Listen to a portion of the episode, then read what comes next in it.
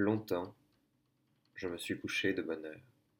Parfois, à peine ma bougie éteinte, mes yeux se fermaient si vite que je n'avais pas le temps de me dire je m'endors. Et, une demi-heure après, la pensée qu'il était temps de chercher le sommeil m'éveillait. Je voulais poser le volume que je croyais avoir encore dans les mains et souffler ma lumière. Je n'avais pas cessé, en dormant, de faire des réflexions sur ce que je venais de lire, mais ces réflexions avaient pris un tour un peu particulier. Il me semblait que j'étais moi-même ce dont parlait l'ouvrage.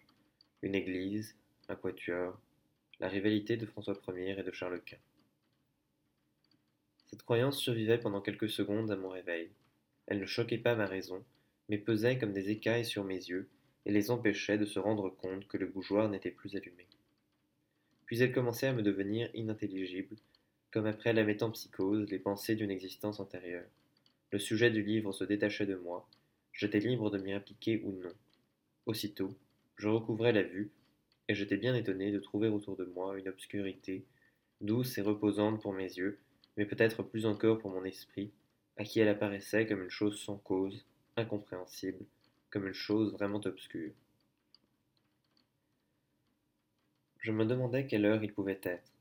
J'entendais le sifflement des trains qui, plus ou moins éloignés, comme le chant d'un oiseau dans une forêt, relevant les distances, me décrivait l'étendue de la campagne déserte où le voyageur se hâte vers la station prochaine, et le petit chemin qu'il suit va être gravé dans son souvenir par l'excitation qu'il doit à des lieux nouveaux, à des actes inaccoutumés, à la causerie récente et aux adieux sous la lampe étrangère qui le suivent encore dans le silence de la nuit, à la douceur prochaine du retour.